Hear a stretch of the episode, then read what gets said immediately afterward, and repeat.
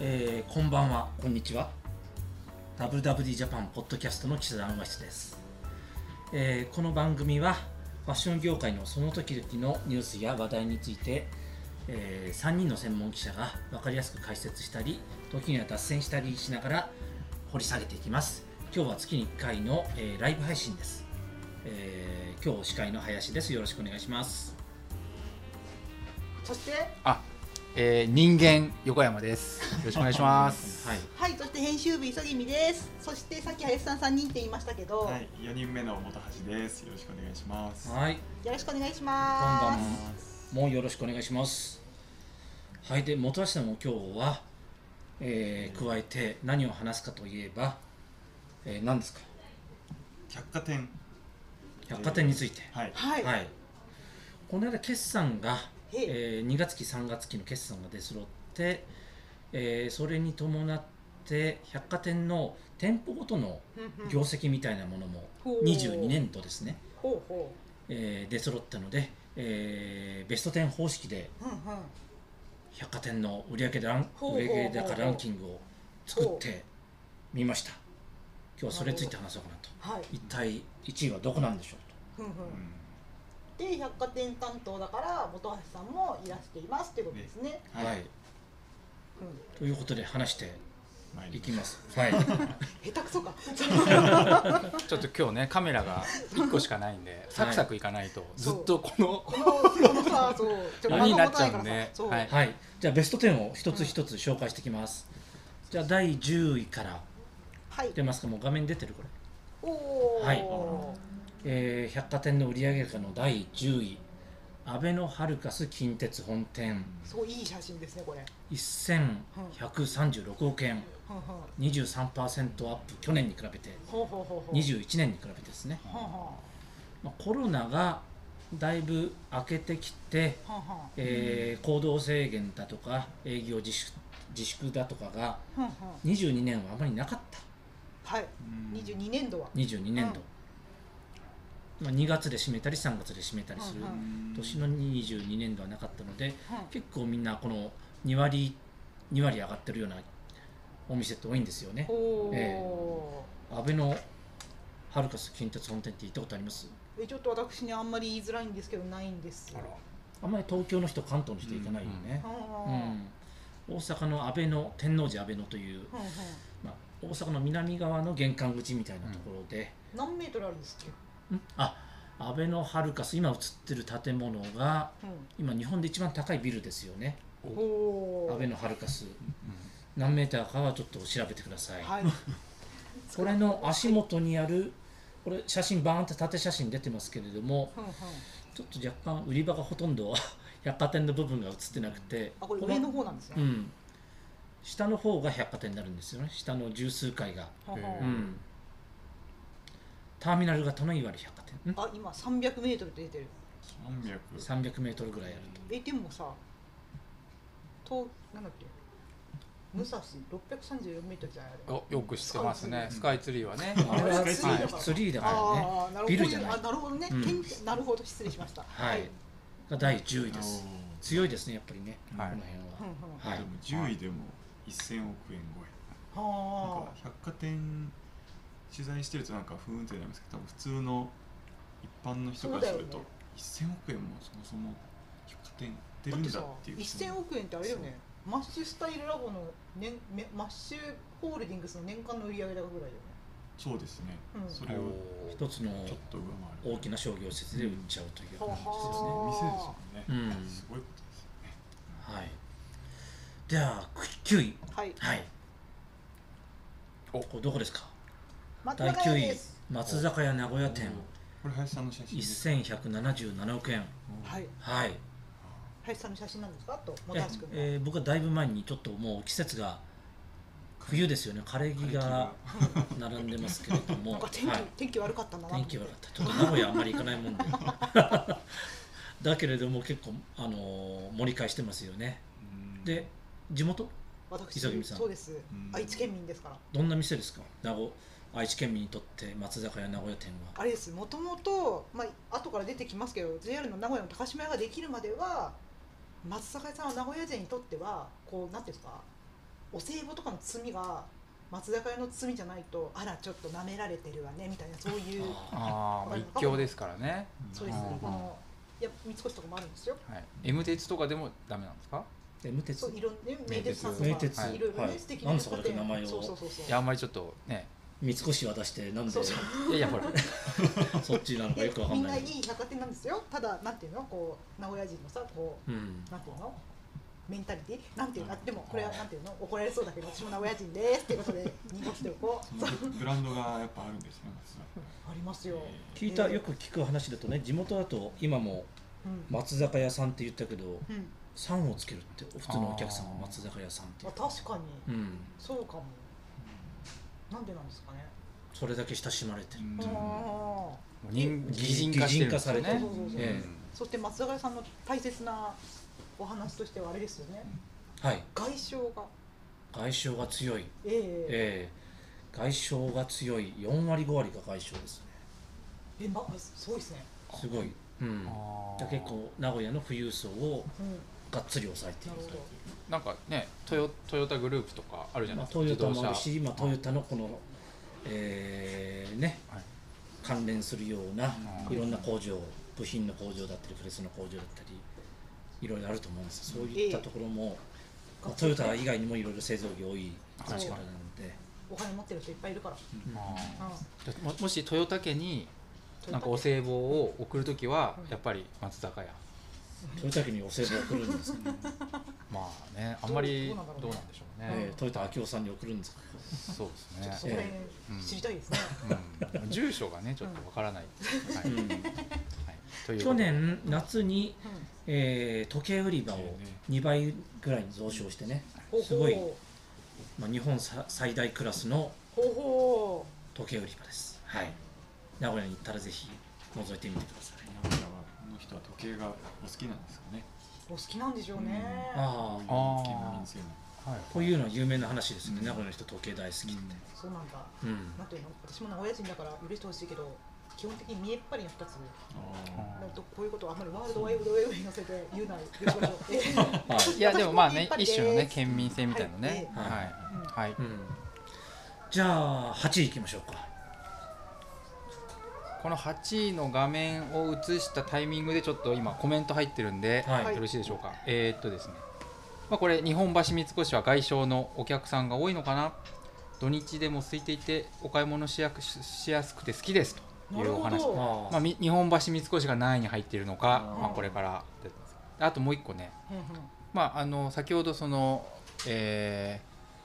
きアベノハルカスの時にあのイオンとかの商業施設はどうなんですかねという、まあ、だから大型のね、うん大型ショッピングモールと比較ししてどうなんでしょうっていったお話なんですけどあの、まあ、今こう3位でもせ1318億うん億円、でまあ、日本で一番こ熱いうなんていうのかねうん大型モールっうてんいうと何ですかね、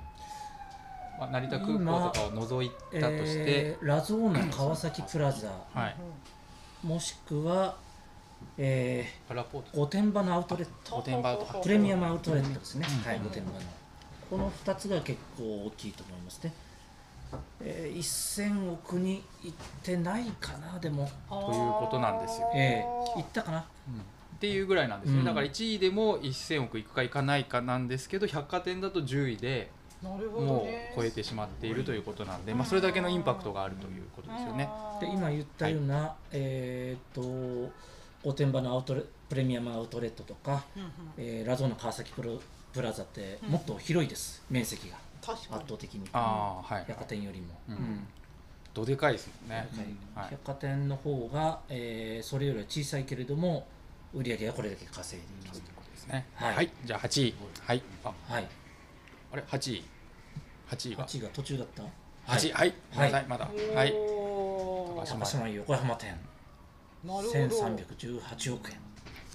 これもえーっとねコロナ前上回ってますねおーうん11.1%増ですか19年度を上回っているというさっねきの、うんえー、アベノハルカスもうんうん名古屋松坂屋も松坂屋も、えーコロナ前の19年度を上回ってますーおー安倍のハルカスは上回ってないんじゃないですかアベノハルカスもあはう上回ってないごめんなさいうんそうですねはいなるほ横ど、浜横浜は駅前がうん結構再開発で綺麗になってますよねほうほうほううほんそううこえー西口だっけですねここに、えーニューマンもあるんだっけ最近だ今と横浜の駅うんうんうんあじゃあそごうがあるのは反対の口なんですかそうなんですよねそごうが東口か東口はで横浜という駅を挟んで、い、うんえー東西に、うんえー今そう横浜店の話が出たけれどもうんうんそごう横浜店はないでしょうおえ11位何の面白さ もないはいうんえ11位合ってる合ってるえすごいじゃんあえれ合ってるあとです合11ってるですあーあの惜しちょっくもとこのベスト10トップ10には入らないけれどもおー時点ということで11で1063億円おおそうなんだつまり横浜駅を挟んでこれだけ大きな、えー日本の、えー8位と11位のあすごい横浜駅の欲しい欲しかったなんですていうのその買い物をす小る人たち径がの大きさですよね、そうですねだってで今駅直結にうんルミネニューマンができて、うんニューマンにはこのグッチとかラグジュアリーブランドあがるドーンと入ってますからねうんうんだからさらに今横浜っていう意味ではまたもうさらに多いっていう可能性ありますよね、はいはいじゃあ次行きましょうか、はいはいえー6位じゃじゃじゃんあー7位7う位、んでででんじゃんああ7位高島屋大阪店うん1319億円20%増ですね、うんおおこれ行ったことありますか磯組さんありますねうんちなみに皆さん多分忘れてると思うけど高島屋横浜店いくらでしょう、まあ、これさ今っき19億円じゃないですか、うんいいくらでしょえう言えますか覚えてますかわ1311ぐらいだったかる見えましたけど、はい1318億円1億円差なんですえはえー、すごいうん僅差なんだっていうことが言いたかったんではいうんいいライバルですねねえな大阪の難波南にあって、うんうんえー今はだいぶ復活してるんああそうですねはい本当だ1億円しか違うねえー、うん高同じ高島屋であれなのかな同じ高島屋内でこうライバル心とかあるんですかねやっぱあるんじゃないですかどこが高島屋の一番手かあとーハンカチを噛んでるかもしれないですねハンカチをはんでる1億円だった1億円だっうんた確かに大阪店はうんえー、とコロナ前まではうん高島屋の一番店でしたあーなるほどねあインバウンドがすごく多い、はあなるほど、うんそうなんですかそうですよねうん関空からちょっと俺もあんまり土地勘ないけど乗り入れるターミナルっていうのがこの難波駅になるんですよねあなるほど駅直結なんで、ううう確かにそこですごく、うんえーこの2010年以降はすうん特に高島屋の中でぐぐぐぐぐっと伸びてなるほどね高島屋の一番店というようなポジションをうんうんうん数年続けてたんですよねコロナ前なんで、うんもうちょっとなんか数字大きかった気うがしまん、すインバウンドが戻ってこれまだコロナ前超えてないですだそかうら、ですよねうんなるほどこんなに増えてもまだ超えてないんだ、うんうんだから今ね外国のお客さん戻ってきてるんで、えーまだまだこれは有望じゃないですかねなるほどねはいえーじゃあその次行きましょうか6位ちょっと6 6位さ行く前に当て当てましょうよ、はいせっかくだかあら、ーうん、確かいいですよどうぞえ俺から位お前知ってそうなちょっと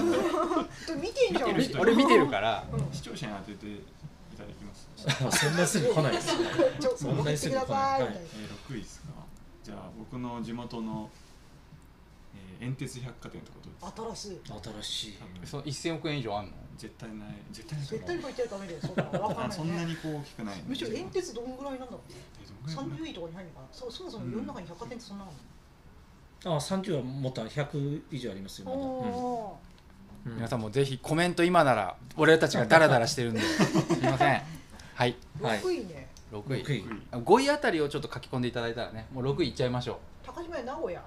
おあえー高島屋名古屋うん名古屋とか正確には JR 名古屋高島屋、うんはいどうなんでしょうかはいどうなんでしょうか答えはああああ、はいえあそうなんだ日本橋本店ですここで来ましたか、ここで来ましたねえー百貨店の元祖日本の百貨店の元祖そうですよね、ここから日本の百貨店が始まったとかつてはずっと1位でしたね不動の長らく、あそうなんですかうんそれいつの時代のえー80年代とか90年代とか、えー三越日本橋と、お後で出てくるけども池袋西部なんかが競ってた時代もありますよねえ林さんって80年代とか90年代もう取材したんですかしてないですよさすがにああ、えああ失礼しました、うんえあえ歴史ですねあ失礼しましたね、はい行ったことありますか横山さんありいやこれはありますよねこれはありますよね僕日ね本橋三越といえばライオンライオンライオンライオンあとなんかあの天女像みたいなあ吹き抜けのとこ吹き抜けのうん私あと、まあ、どこの百貨店にもあるけどあのフルーツサンドのサンドイッチ屋さんに前の会社へーの時代行くの好きだっうてん、あーはいもう建物が重要文化財ですよねあ確かにもうこれ、まあ、売り場ももちろんいいけれどもなんか建さ物見るだけでエレベーターがさあーすごいですよね、古い古いよねまだねうんクラシックがね、ううんんガシャンってやって行くやつうんやっぱりねこの三井グループのね本当にもう足元であり象徴であるのが三越うんなのでまああ本当にキング・オブ・キングスみたいな感じのねなるほど感じとでっすてけどねもやっぱり富裕層に強いとなんか取材したことあるでしょ富裕層、あそうだありますようん、あの時のね富裕層っていうかちょカメラで向かってはい驚きのあれですよねあのポップでもしも叙勲を受けたならっていうあポップがあるんです勲よ、ね、章を国からそうそうそうそう勲章を受けそたうとそうそうそうああいう旭日なんとか賞みたいなあ受けた時のシミュレーションみそうたいな受けた時はうちにいらしてくださいねってう皇居に招かれるとそうそうそうそうあー天皇陛下からなんかもらうそうとそうアイン誘拐みたいな時のねそうそうそうそうあそういう時のシでさミュレーション接客を受けてシミュレーション接客を受けたんですけど、はいはい非常にね皆様慣れてらっしゃるのいいですか、まあまずそう男性はモーニングで女性はなんとかかんとかで洋装だったらこういうやつみたいな、うん和装だったらこういう名古屋名古屋って言うんだけどななんかこういうやつでみたいなで着物の本体と帯の角はこういうふうにしないといけませんよとかいいろいろ教えてくださるんですけど、なんかそもそもの前提として叙勲を受けたらとか受けないしみたいなあーまあ普通の人はねだからもう当たり前にいるとそうお客さんあがあ叙勲を受けるそうかそう方かたちなんですね、うんみたいなでまあ叙勲を受けた時には仮にもしも万が一そう叙勲を受けたら三越に行けばいいんですもんねそうです、うわんかんないじゃないですか受けちゃったみたいなうんいやでもそうねえよいやいやでもいやそういう人多いと思うんです よね叙勲を受ける人で、まあええその何回も受ける人っていないじゃない一生にねおーやっぱり初めてっていうことあると思ううんんで、確かに地域の民生委員とかやってると受けるって言ったりしますよね受けるけれどもそれはあんまり皇居に招かれたりは招かれない招かれる格と招かれない格があるええありますそあれりはますありますそれはまあすごいええなるほどね、えでもだから全員招いてたらそうえらいことにあなれるだか東京らドームになる、あれね招かれた時だけじゃないんですよ、うん、あ招かれた後にお披露目パーティーとかしないあといけ自ないから分のねあーそれで知人とか集めてうんじゃあ皆様に送るギフトはどうしますかとかなんかねそういうことも教えてくれます、何を着ることを勧められたんですか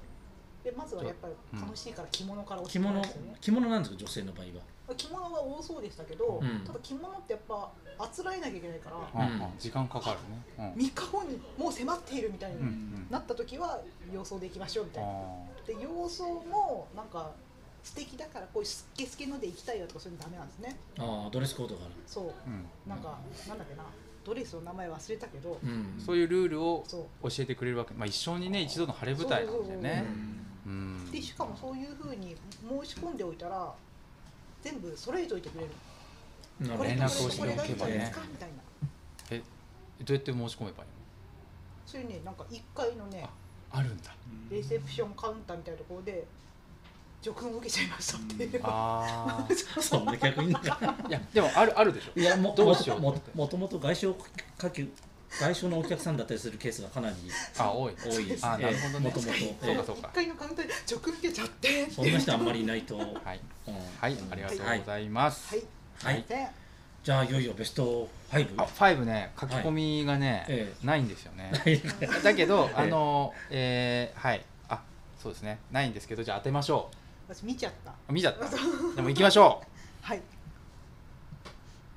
ドーンはいああ高島屋日本橋 また高島屋ですねそしてあ日しかも本日橋本か橋らです日ね本橋あれ何個目高島屋これで高島屋さっき、えー横浜大阪日本橋三三つつ目目ま三つも入ってるすごいすごいようんしかも日本橋なんだ日本橋三越と美しいライバルのうんうんうん高島屋日本橋といえばえー言えばうん高島屋 SC どうですかわかる私も SC のショッピングセンター方にあああるまあねショッピングセンターになってるよね365日のパン屋さんみたいな名前のパン屋さん、美味しいあうんうんー残念ながらこの売上高とかそういうのに SC の部分は含まれてないんですあ純粋な百貨店私がパンを買ってる代金は入ってませんそっか、うんあそうだ計上されてないですねパンはえそうです今ねの答えは答え言いましょうか、はい高島屋といえばやっぱりあの皇室ですはあはあはあちょうどね今あの皇室展正天皇皇后両陛下の皇室展っていうのやってて、おー今行くと高島屋日本橋正面入り口に、うんあのご成婚の時のパレードあったじゃないですあーそうかあの時のオープンカーいはいロールスロイスがロールスロイスが飾ってあるんですよおーちょうど30周年なんですよね、ご成婚から、うんおだーから写真展をやっていてなるほどええ写真展を7階かな8階かなちょっとあれなんですけど、あれうんで1階にはロールスロイスロールスロイスロールスロイスがまたピカピカなんですよそうそうだろうえねでも30年前だよね30年前に使った車まあでもだ展って示だっ室てそれから別にさ毎日ね雨の中も風の中も乗ってたわけじゃないですよ ねさわさわみたいなこと言 うわかるよでもまあ違うんでわすかるああのの大事だよねえぜひちょっと見て、うん本当にピカピカでう、もうすごいあもうやっぱりこれかとん思いましたワクワクしなんかね少し前にまし何の展示だったんだっけ皇室上皇陛下のあれなのかもしれないけど馬車がたうんなんかありました一緒にねいたっけ馬車金、うんなんか馬車あれは多分上皇のご成婚の時にご成婚パレードの時のあれ複製だったっけ覚えてないですがううんんあれは確かにシンデレラ感がありましシンデレラ感があったよねた、、ロイヤルなはい、バラのマークのうんはい、うん、高島屋だからうんんバラのマークバラのマークの高島屋ああああなるほあどのねおお歳暮のね包み紙とかね、キやャっぱラクりター知ってますかは高い島屋の何でエすかンジェルえエンジェルエンジェルあの子エンジェルちゃんっていうロのーズちゃんじゃないローズちゃんロ すみませんエンジェル、はいエンジェルだったっけど俺も自信満々に言っちゃった、はいエンジェルなのかなってそうあのローズちゃんって、大変失礼しましたこの前行ったら結構こうエスカレーター上がるとことかにこうところどころに配置されてるんですけど、うんでなんか高島屋にこうオフオフィスにね取材しに行くとこう飾なんかいるんですけあど、確かにうんあれ何個ぐらいあるんですかね、いや数えてももう限りなくあると思うしうんそんないっぱいあるんだ、コロナの時マスクしてたよねうんあ おーおうんあれ欲しいよね、はい、歴代のあの制服着たあそローうなんだズちゃんがいるそうかえそうかーなるほどねうんあれキャラて売ってるんでで売ってるの売っ非売で品は非売品じゃないかなちょっとわかんないけれども置いてあるのは売り物じゃないよね少なはい、くともはい、あちょっとコメント読ませていただいてよろしいですか、うんはいすみません、それであのごめんなさい、えっ、とですね、ちょいくつかも入ってて、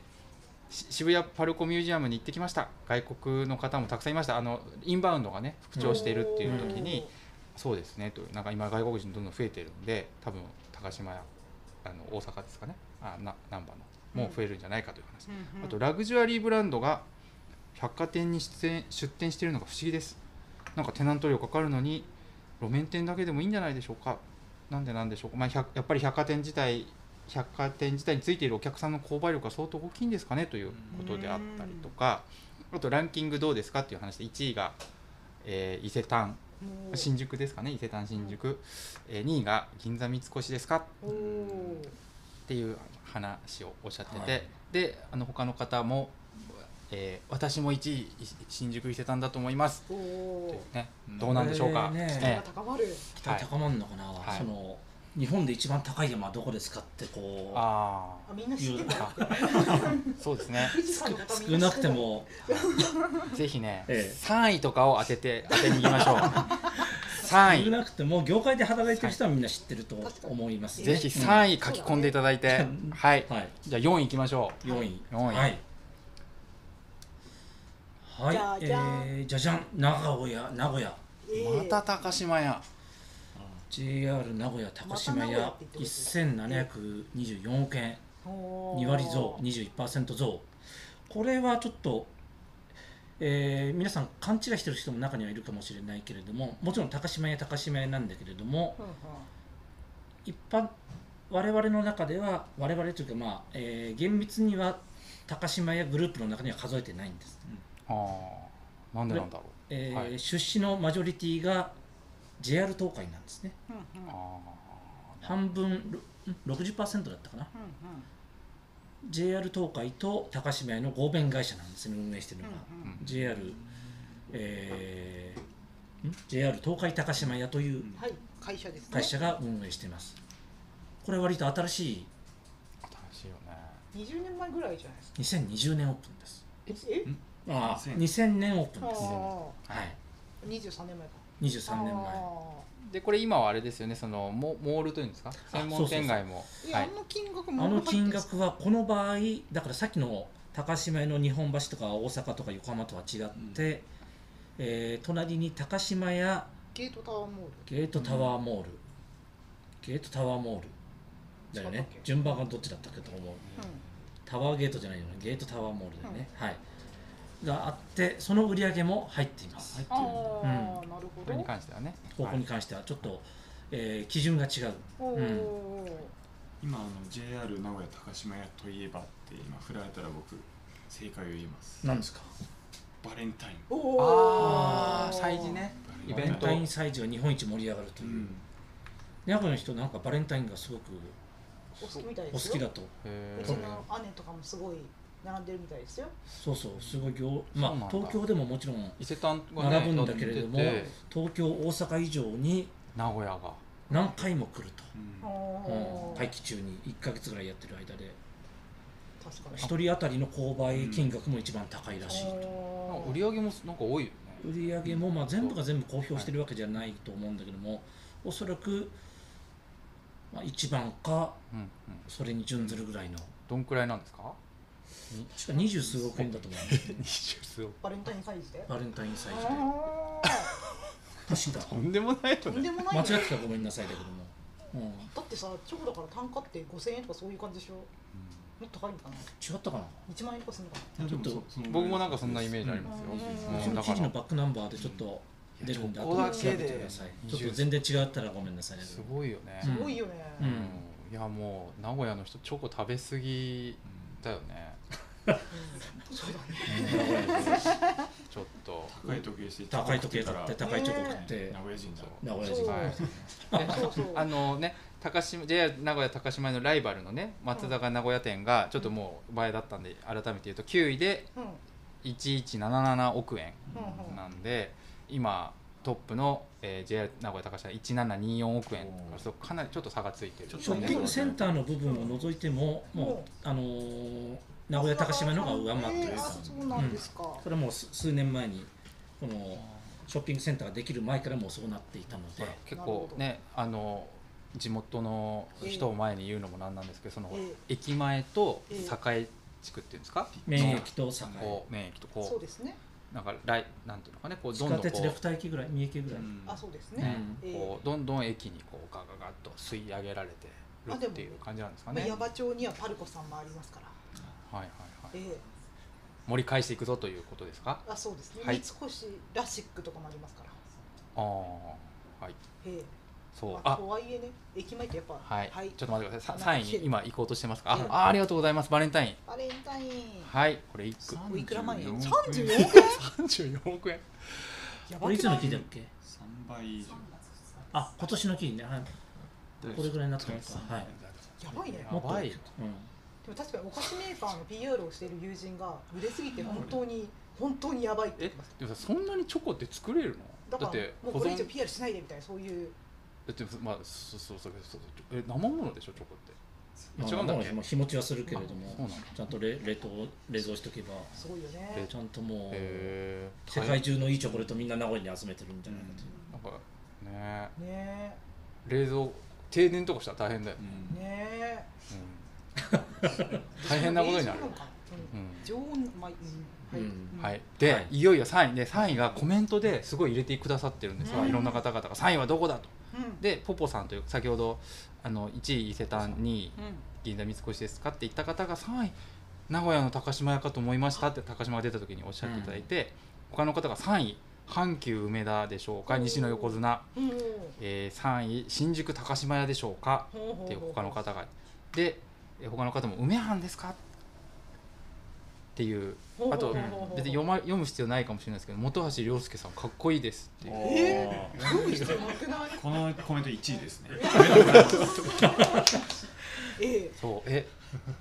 ねええね3位えどこなんですかええはいでででででえでででででででででででででドはいンドンああおお西武池袋本店え池西武池西っていう声はなか池西なかった池ですか瀬なかったですねみんな忘れてたのかな結構僅差だったんですね JR あそうですね僕絶対3位かなと思ってたんですけど池瀬ほうほうんがあい結構え池瀬僕なんか3位かなと思ってましうじゃあ3位だよねた後出しじゃんけんにも程があるうんかつては日本一だった時期もあります、あか何つて日年本代一ですか90年代ぐらいきゅ90年前後80年代末からうんもうさ横に長すぎて写真に入んないもんね確かにね池瀬そうだよね本当にそうだよこれ入ってないんだよねな1キロぐらいあるんでしょあれちゃったっけ1キロかどうか知んないけど右側にこれちょっと見見えないけど右側にパルコがありますよねで左側の方ずーっにといるとあれでしょ無印とかがあるうんあそうそうそうそうそう、うんなんかあれですよねあの全然あの重要じゃない情報かもしれないですけど、んなんだっけあの階段のところ階段こう池瀬ってほらなんかこうエレエスカレーターとうんこう階段が入り組んでるあの場所あるじゃんどこなんだろう何階ぐらいえあの12階3階ぐらいのうこう、んの、うん、それが何、あれが誰だっけな有名な建築家うんあのそうなんだはいうん丹下健道違うな、へー村丹下健三なんとか村村かな村村はいというわけで、はいはい、3位がね、えー今西武池袋なんですよね池生といえばさ池生といえば今ちょっと揉めてますよねうん何ですか揉めてるのビッグカメヨドバシカメラヨラドバシカメうラ問題ん、うん、どうなっちゃうんですかね親会社のそのそごう・西武あ親会社っていうか、まあ、運営してるそごう・西武がもともとセブンアイセブンイレブンやってるところがね、うんえー持っていたんだけれどもそれを外国のファンアメリカのファンドに売却してうんでその売却先のファンドはえーヨドバシホールディングスと、うえーパートナーシップを結んでんうんえーそごう・西武を再建するみたいなうんことを言っていてその一つの目玉として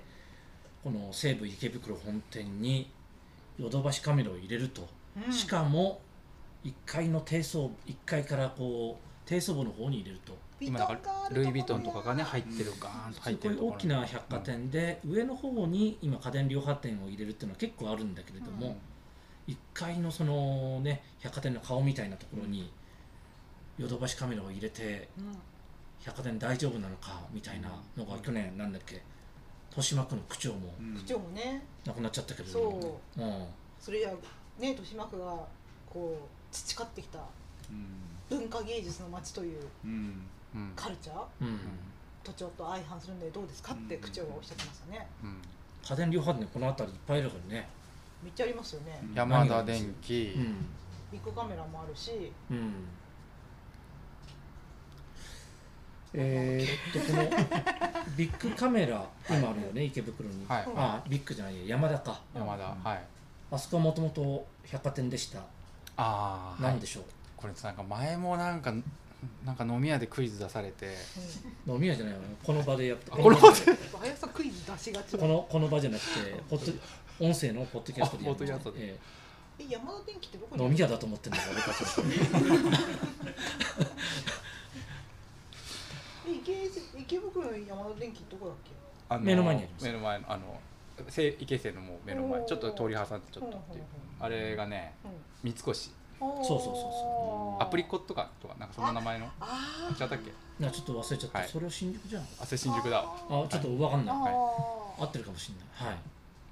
なるほどねはい、まあ一応ねこうコメントでもうん「えー、池袋なんですね」みたいな話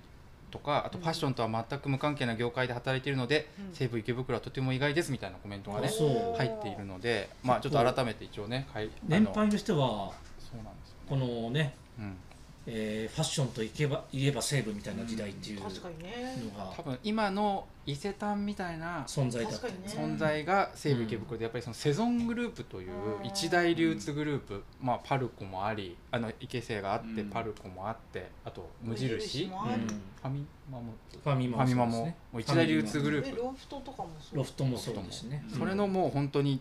中核企業が総本山総本なんで日本に初めてエルメスを持ち込んであであるとかあとカプセルああ渋谷あえええでえすよね渋谷の西武渋谷のさあそれは渋谷西武かうんみたいなこう革新的なことをデザイナーブランドをデデザザイイナナーーも新進のデザイナーブランドをうこんうやった編集を売り場編集をしたりみたいなところでもう本当にかつての王者というのがうイケセという、うんあすみませんあ先ほど私がうまく言えなかったことをコメントで拾っていただいてえ村野東吾さんですねというほーそうなんですあーありがとうございます そうなんですす有名なんですよねはい本当に教養の足りない私たちですいませんはいというわけでまあここまで来たら次2位なんですけどはいえ2位はねコメントでまあ正解を言ってる方もいらっしゃるので、えまあ、これは結構わかるかなと思っこてこまで開けちゃえばもうね、 1位はまあ富士山富士山あるねかええ北だけはどこじゃあだったら東の横綱ええ西はどこだと言ったらはいどうぞドーおン来たすごいいいタイミン グ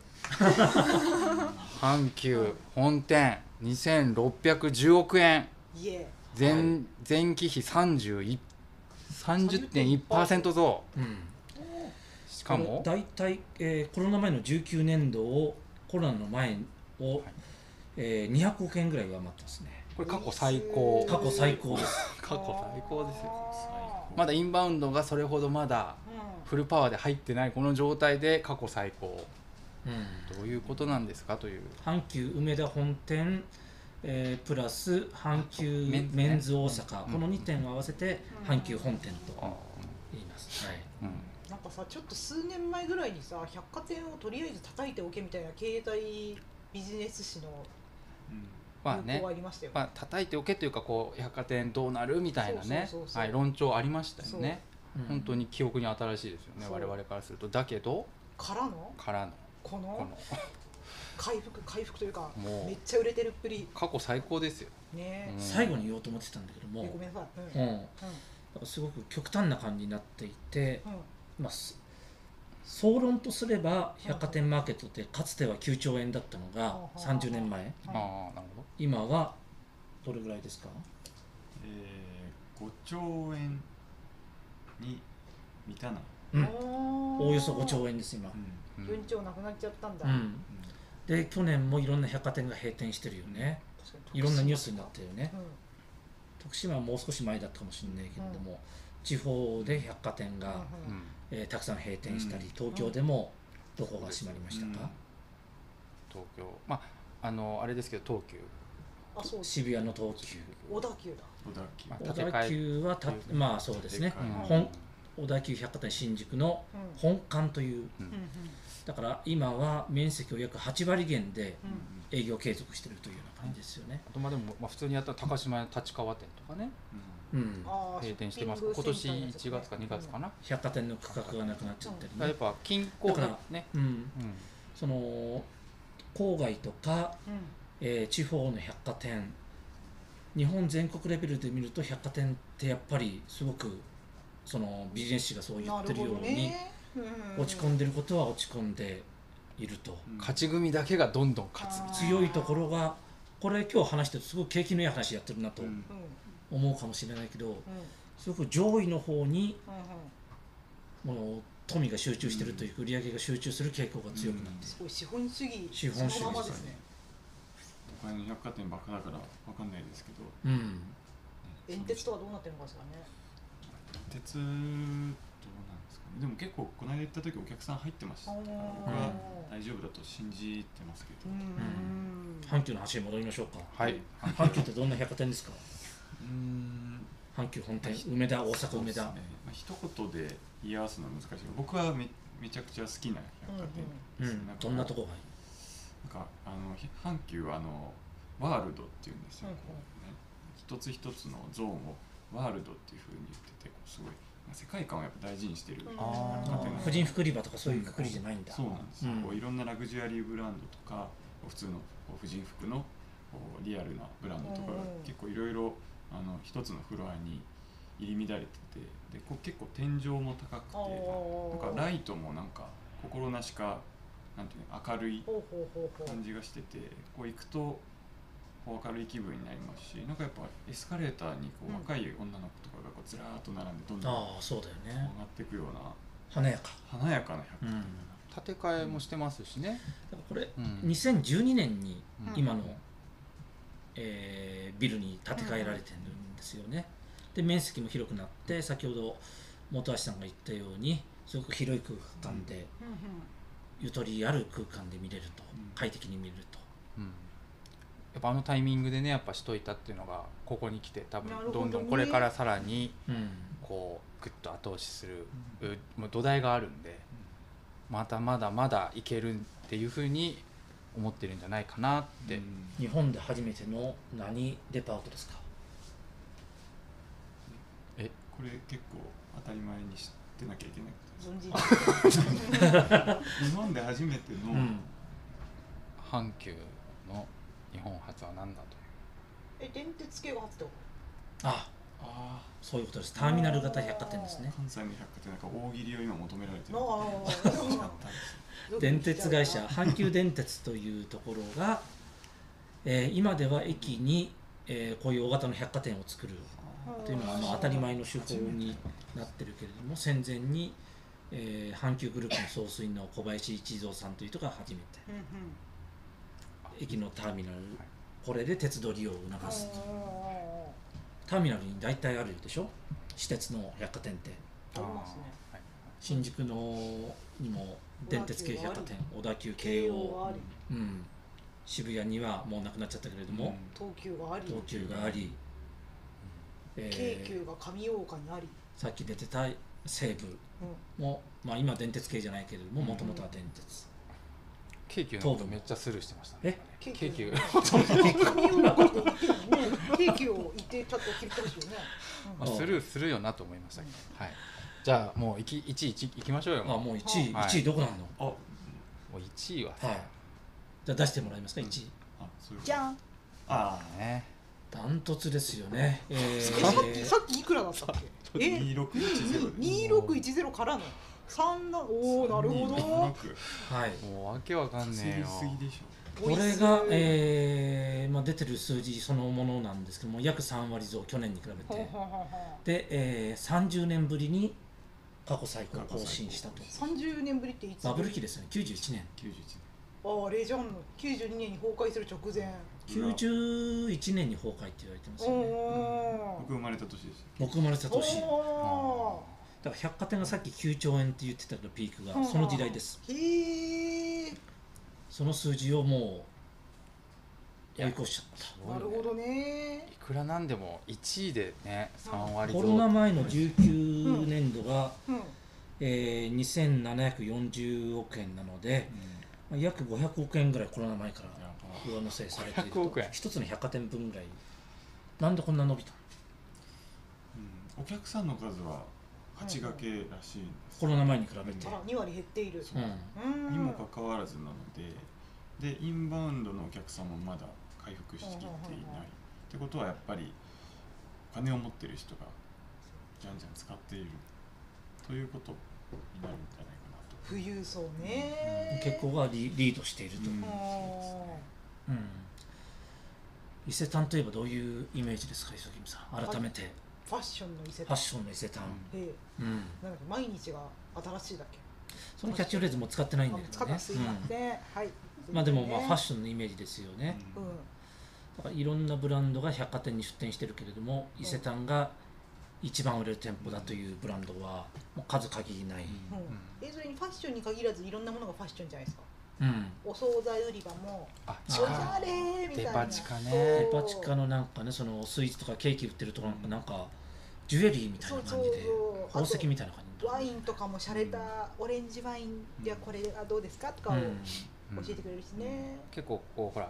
やっぱりね百貨伊勢丹にはこういろんな高級ブランド、うん海外資のラグジュアリーブランド入ってるじゃないですかだからこう視察に来るわけですよね、うん LVMH とかケリー海外からねトトップが、うんそうすると必ずもちろん伊勢丹行くんだけどもやっぱデパ地下、みんなデザイナーとかほうそういう外海外のもう大物たちが一番楽しみにしてるところ伊勢丹のデパ地下というね、行く楽しいよわってかるデパ地下ってあれじゃない、えもうすでに外国で通じるって言い言いませんデパ地下みたあいなデパ地下へうんえ、えすいませんあでもそうだと思いま通すじないかもしれませんははいい、言っちゃ っていたさっきお客さんがはコロナ前に比べてまだ8掛けだって言ってたけれども、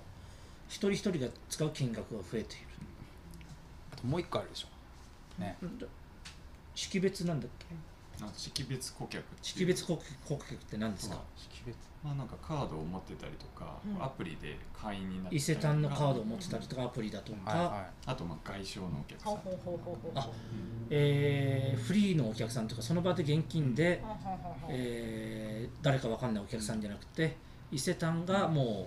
う識別できるとこの人は、えーどこどこにお住まいの元橋さんだと、うんうんうちでこういうもん買いってつるもこういうものを買ってくださってる方だなと、そういうデータが蓄積されている人の割合というのは非常に高いそうねそういうことになりますねはあどんぐらいなんですかどういうこと今わかんなかった識識別別ってカード持ってたらみんな識別できそうるそうそうそううですそうですあカカード持ってる人ってこと MI カード持ってる人 MI カード持ってたり全員のことを識別顧客あそうそうそうそうあーうんなるほどね MI カードアプリの会員のお客さんはもうなんか19年あ20年か違うえっ、とスタートしたのは去年だからもうなんか2倍ぐらいに増えてへえあ会員数員会員数がへそううそうんえだからすごく目的を持って買い物に来る人がいうんそうなんて、ですえーそのいすお店側もこの人がどういうものをこう欲してるかっていうのをよく分かって、うんうんでそういう人に向けてこういうものが欲しいですよねっていうようなデジタル上でコミュニケーションうんをあア深プくリと上ってでうんあターゲットーしていそれがさ私なんかだとさそんな大した金額のものを残念ながら買えてないので、うんあれですけど、きっとなんていうのこうじゃあ今日は100万円の指輪をいただくわみたいな方ですとそういうデジタル上のおすすめするとうんうん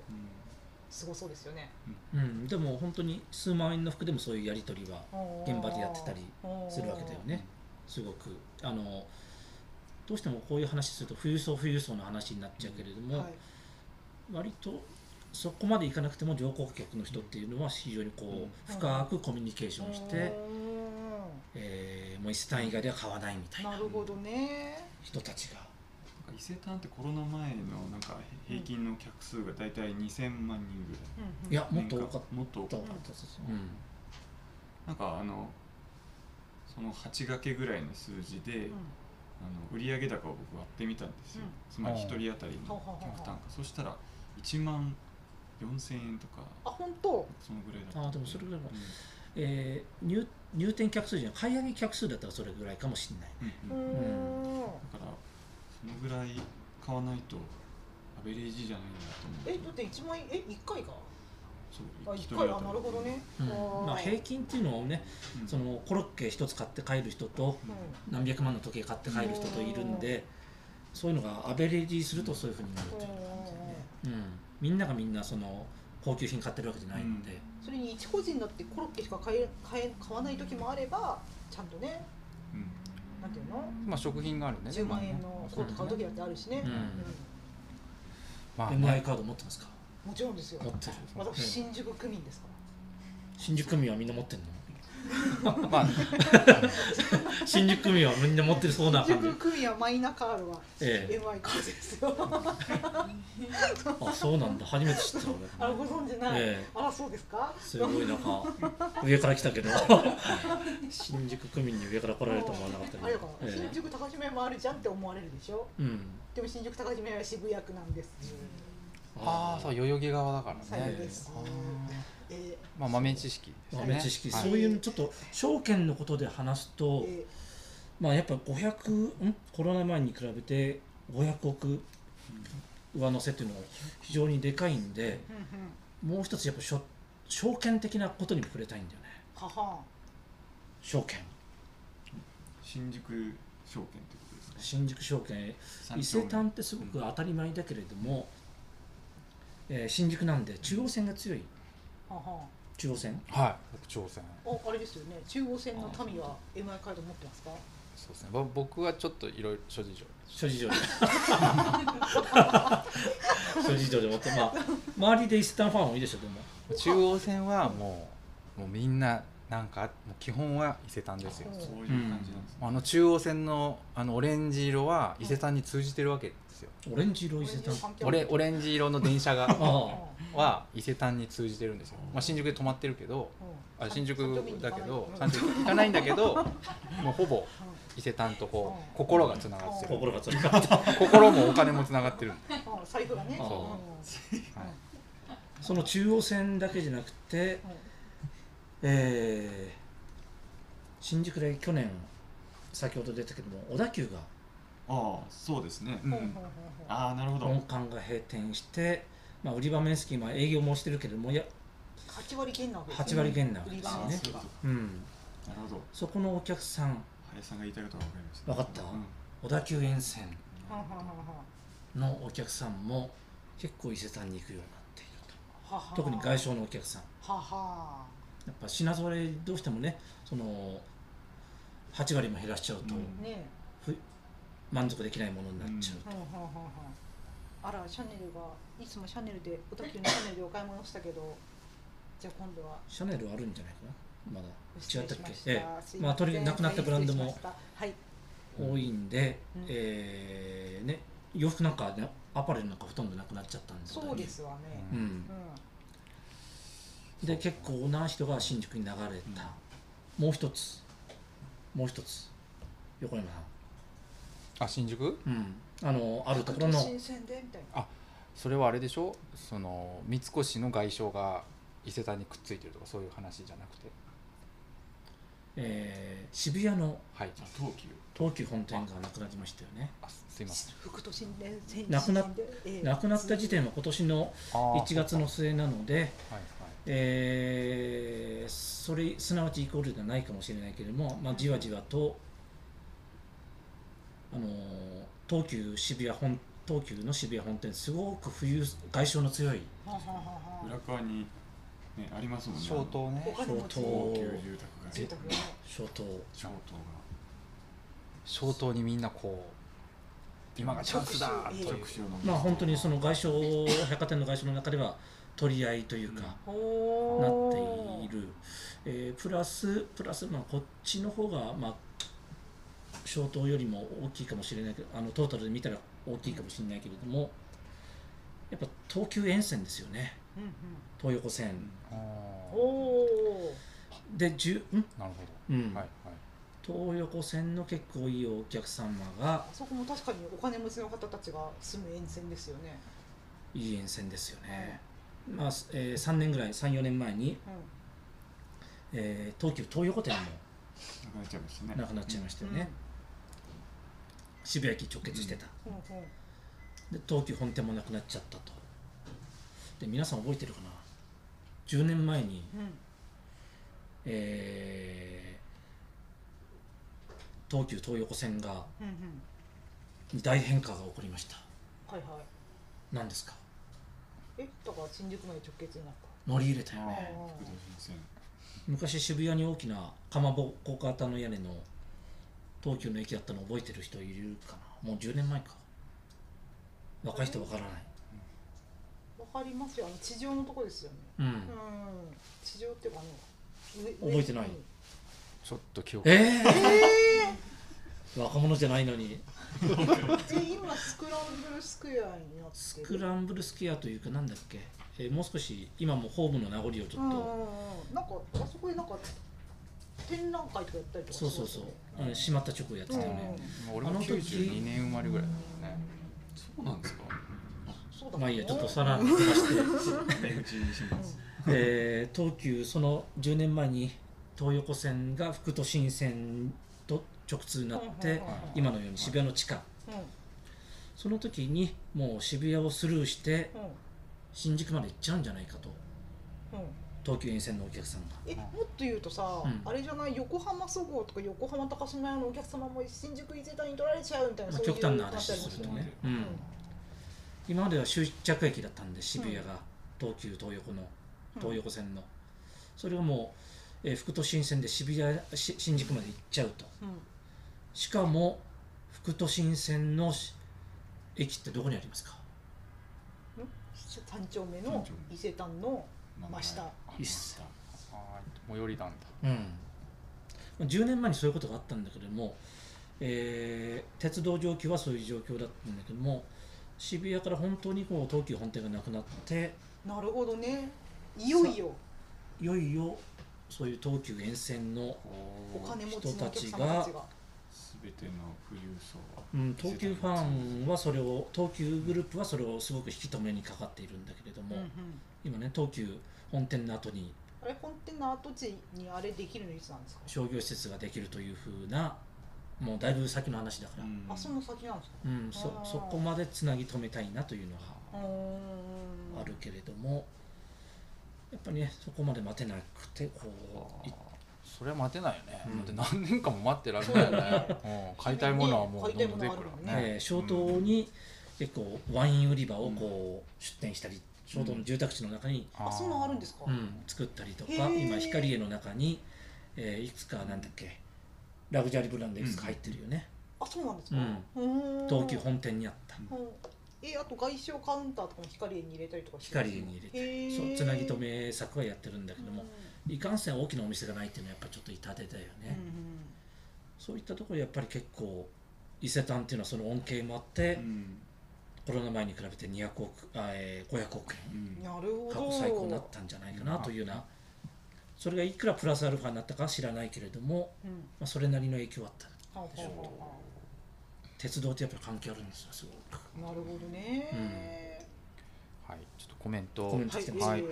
まあなんかちょっとポポさんという方ね大阪出身ですが、うん阪急梅田は別格のイメージです、ううんんまあ、実家は大阪の南の方なので、うん難波の高島屋派ですけど笑いみたいなまあそうですよね、うんはい